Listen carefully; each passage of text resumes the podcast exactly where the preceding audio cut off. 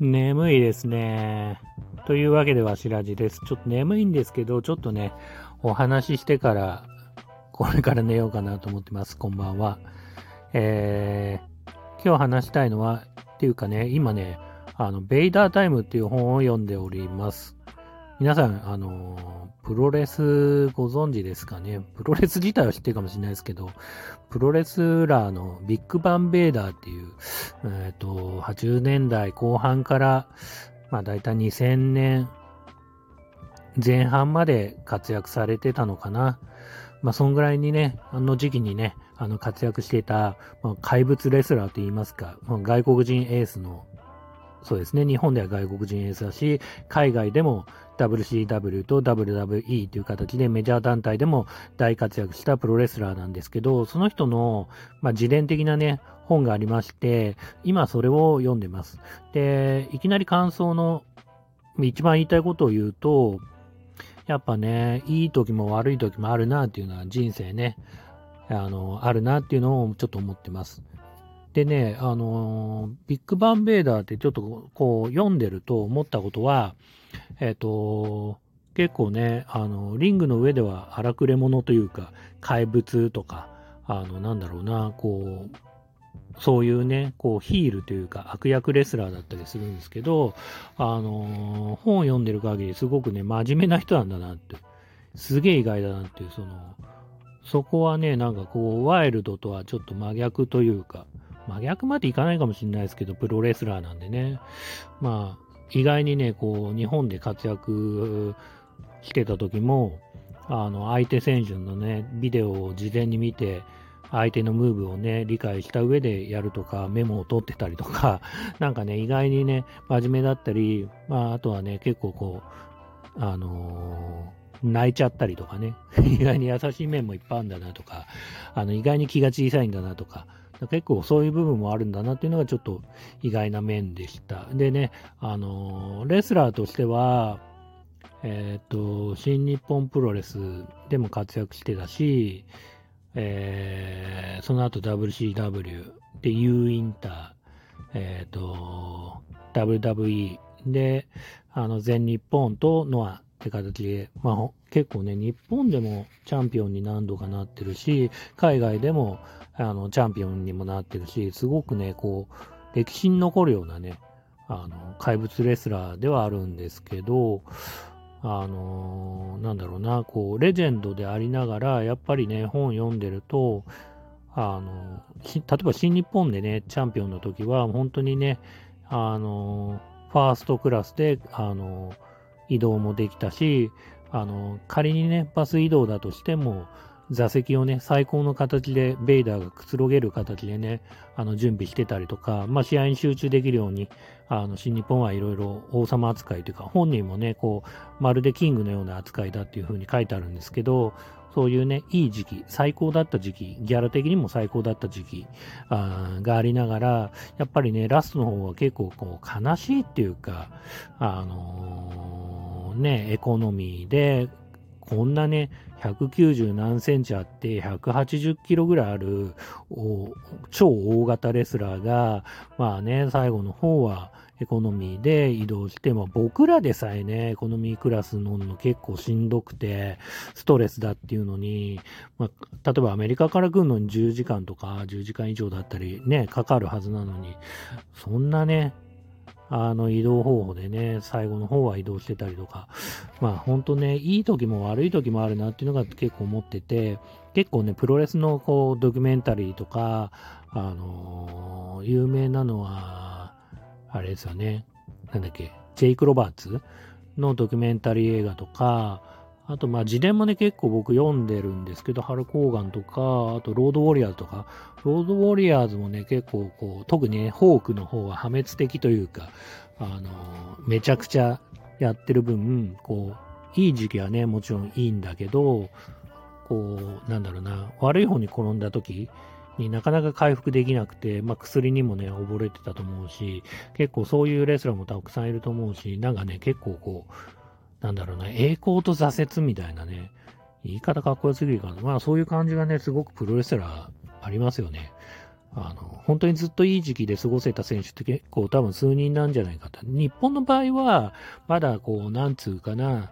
こう、えっ、ー、と、入門っていう形で、まあ本当に新人から入門して、道場で練習して、デビューして、あの、引退してなんてね、こう、組織、まあ会社員みたいにね、組織に属してやってたりするから、そこまで浮く沈みってないかもしんないけど、外国人のプロレスラーって基本的に契約なんですよね。なので、まあもちろんダメだったらすぐ切られちゃうし、トップの人に気に入られなかったら切られちゃうし、悪い試合したりとか、相手に怪我させたりとか、いろんなね、事情でね、あの、切られる可能性もあるし、その逆にね、あの、成功したらどんどんどんどんギャラがね、上がっていくっていうシステムだし、まあそういうところだと結構シビアですよね。うん。なので、プロレスラーとして本当に栄光と挫折でいい時期をずっと過ごした選手って意外に本当に一握りなんじゃないかなっていう印象はありますよね。日本でも、例えばあの本当に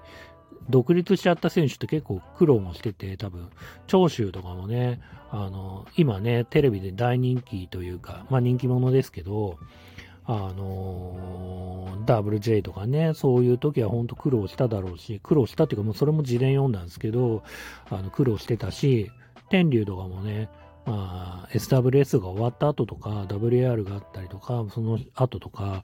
まあね、そなんつうかな、一気にギャラは減ってるだろうし、結構大変だったんじゃないかなっていうふうにはちょっと思ってて、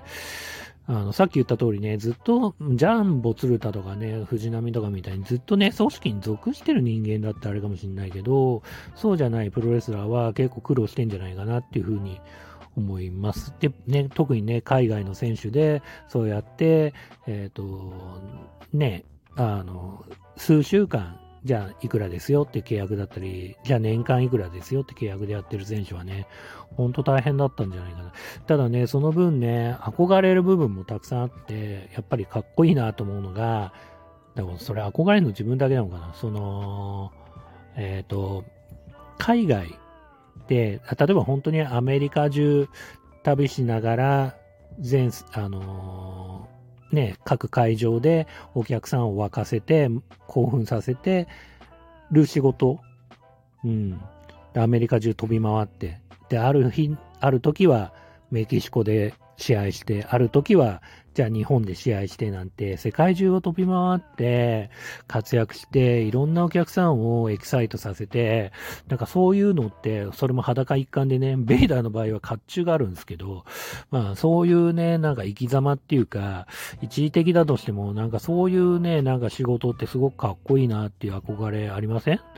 俺だけかな。世界中旅して、いろんなね、価値観のあるところでね、そう、いう経験をするっていうのは本当人生が豊かになるんじゃないかなって。ただね、プロレスラーの場合はね、体を酷使するんで、まあね、引退間際の時は本当にみんな辛そうですよね。怪我にも悩ませる。悩まされるね、選手はすごく多いし、ベイダーなんてあんなね、180キロぐらいあったりするんで、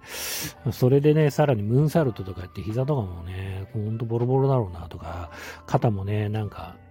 ずっと怪我してたっていうね、あの、記載があったりしますけど、本当大変だったんだろうなっていうふうに思います。